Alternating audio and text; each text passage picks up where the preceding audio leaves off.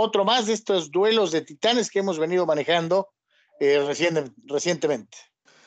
Pues eh, agradecer a todos, Carlos, mucha participación. Este, Guillermo Bailey dice sano Ken Griffith Jr. El duelo es eh, Ken Griffith Jr., su mejor versión en contra de Perry Bonds, su mejor versión tratando de eh, dejar a un lado en la consideración el tema de lesiones en Griffith y en el caso de Bonds, pues de la cuestión esta de personalidad o pues el famoso tema de los anabólicos.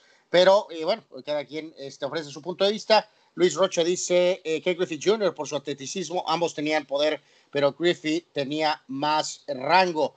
En eh, este, por acá, Julio Alejandro Díaz dice simplemente que Griffith Jr. En el caso de Víctor Baños dice, saludos a Víctor, eh, VIP, dice, me voy con Griffith Jr., para mí mucho más completo, un tremendo bateador de poder y de contacto a la, vez con velocidad y su defensa en el jardín central, bárbara como cubría terreno y con excelente brazo. Las lesiones impidieron que llegara los números de home runs de Bonds Daniel Pérez Vega dice, sin tomar en cuenta lo extradeportivo, me sigo quedando con Griffith Jr. en su mejor época versus la de Bones. Francisco Domínguez dice, Griffith, él lo hizo natural, no con ayuda de sustancias. Bones fue bueno hasta después de eh, su uso de sustancias. Cuando estaba en Piratas, antes de ser tan famoso, solo era la sombra de Bobby Bonilla. Bueno, fue tres veces MVP en ese lapso de tiempo. Pero en fin, Jesús Ontiveros dice, Griffith por mucho, eh, siempre va a estar el tema de dopaje cuando se hable del tema de Barry Bonds. Enrique dice, por Dios, no se compara uno con el otro, el mejor que en Griffith Jr. Eh, Eugenio González, igual, Griffith. Eh, Francisco García, estas no son encuestas, ¿ok? Manuel Cosío dice Griffith Jr. Y por acá, eh, insisto, gracias a todos por participar. Israel Medina, Griffith, porque hasta ahorita no se le conoce por ser un tramposo. Edgar Manuel Cervantes dice, Pons tenía con qué y no ocupaba la trampa, perdió credibilidad y Jeffrey y Junior era intachable.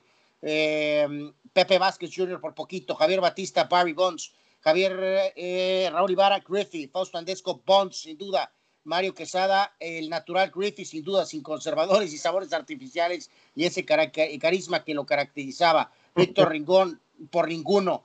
Eh, Juan Carlos Durán, Pons, el señor Alfredo Orrelas, eh, Ken Griffith, aunque la mayoría se va con Pons, seguro. Pablo Flores Griffey, Aldo Zuno Griffey, mejor guante. Eh, el bat fue muy bueno y no tiene manchas en la carrera como Bonds. Germán López, Ken Griffey Jr., Ismael García, Ken Griffey Jr., Kid, el swing perfecto, dice lástima de sus lesiones en la parte final de su carrera. Oscar Lira Martínez, donde hay debate sería si comparamos los primeros cinco años de la carrera de los dos, pero ya después se distorsiona por el tema de Bonds que hizo trampa y la cuestión de lesiones de, de Junior.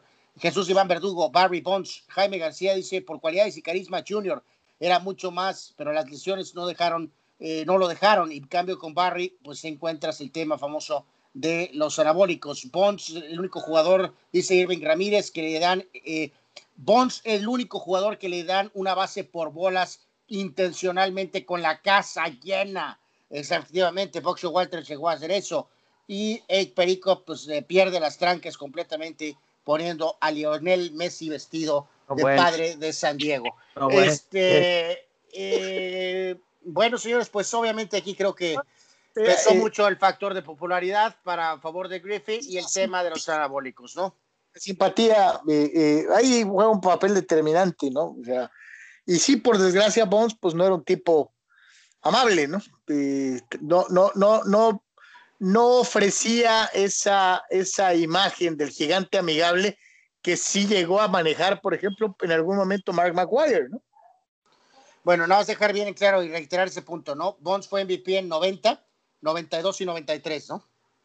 Esto es previo a la era anabólica, que estamos hablando 96 para algunos o 97, ¿no? O sea, ya era tres veces MVP. Alguien te mencionó por ahí que era pues segundón de Bobby Bonilla, pues sí, sí casi todo el casi todo el mundo en el béisbol de las grandes ligas es segundón de Bobby Bonilla, porque hay que recordar que el mejor contrato eh, eh, para echar la, la, flojera de la historia. Bueno, pero eso es. Bueno, bueno, pero ese fue con los Mets. Eh, Bobby Bo tiene un contrato maravilloso. Y ahí Bobby Bo estaba acabado, ¿no? También seamos realistas. Ayer, ayer hablábamos, Tony. ¿El contrato no? ¿Que se acaba cuándo? ¿En el 2000 qué? Sabrá Dios. Eh, ayer hablábamos del el tema este de los números, Tony y Carlos, amigos. el WAR, el WAR famoso, que es ahorita esta característica, categoría tan importante en estadísticas. WAR, el sueño a todos, ¿no? El famoso eh, WAR. El WAR en la, en la, carrera de Barry Bonds fue 162. 162. El WAR de Ken Griffith Jr. fue 83. Mm. ¿Cuál habría sido el WAR de Babe Ruth? No, ya ayer lo vimos, Carlos. Es absolutamente eh, brutal. Este, eh, es el, el, el, WAR de Babe Ruth fue 182. O sea, pues no. O sea, 20 puntos más que Bonds, ¿no? O sea, sí, así no. de, de, de, descomunales. Este, el, a ver, yo, yo reitero, muchachos, yo creo que aquí, o sea. Eh, es el bambino, ¿no? La, la, pregunta fue muy específica, ¿no? O sea, tratamos, pero fue difícil que nuestros radioescuchas pudieran separar su antipatía por Bonds más el tema este de los anabólicos y hecho, el factor y el factor de ternurita por la cuestión de, de, de que Griffith se lesionó. Eh, mano a mano, de poder a poder, eh, mi elección es absolutamente todo el camino Barry Bonds. Era un extraordinario atleta, no era el más maravilloso jardinero, pero era más que adecuado y eh, tenía también un swing perfecto, average, poder, las bases por bolas. Eh, absolutamente creo que Griffith era sensacional, sobre todo en su prime, pero Bonds es mejor para mí. Yo creo que nunca vimos al mejor Griffith. Esa es, mi, esa es la impresión que, con la que yo me quedé de su carrera. Lo dejaron, ¿no? Las lesiones. Sí. Eh, yo creo que nunca vimos al mejor Ken Griffith Jr. Bueno, Carlos, en ese lapso, no, entre 97 y 99 y 2000, 56 home runs, 56 home runs, 48 home runs, 40 home runs. Desde luego, es pero, cuando tenía 27, 28, 29 y 30 años.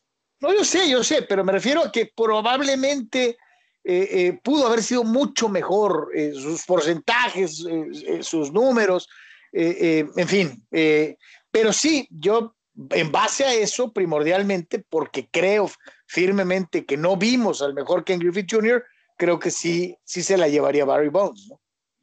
Sí, yo digo, para mí Ken Griffey es uno de mis jugadores favoritos de toda la vida y de hecho Barry Bonds no, pero si cualquier situación de juego, eh, al menos que sea para defender, pues ahí sí pondría a Griffey, ¿no? Pero, pero para batear, creo que si Griffey tenía unas rápidas, uh, uh, ok, aunque me piten, si unas muñecas rápidas para sacar el bat, Barry Bonds, yo así lo creo, de lo que me ha tocado ver aún en video a peloteros que no vi en vivo, Barry Bonds para mí tiene las muñecas más rápidas de la historia de las grandes ligas para sacar el bat y, más allá del poder extra o poder natural, Barry Bonds te podía correr las bases, te pegaba dobletes, tenía un guante respetable, mejor defensiva la de, la de Griffey, pero más poder y más, la verdad es que clutch, Barry Bonds era clutch, eh, no podemos negar eso, ¿no? Y,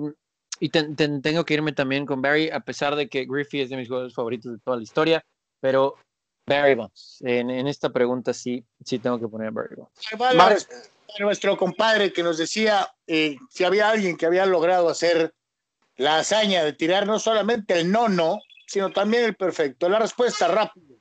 Un 18 de abril del 2007, enfrentando a los vigilantes de Texas, este lanzador eh, tiró el nono, eh, concediendo solamente una base por bolas. Eh, en ese entonces, fíjate, curiosamente, a Sammy Sosa.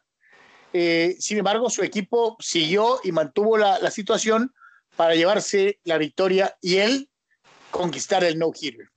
Dos temporadas después, enfrentando a las mantarrayas de Tampa Bay el 23 de, junio, de julio del 2009, no se conformó con tirar eh, el nono, sino que ahora tiró el décimo octavo juego perfecto en la historia del béisbol, reitero, contra los Devil Rays de Tampa.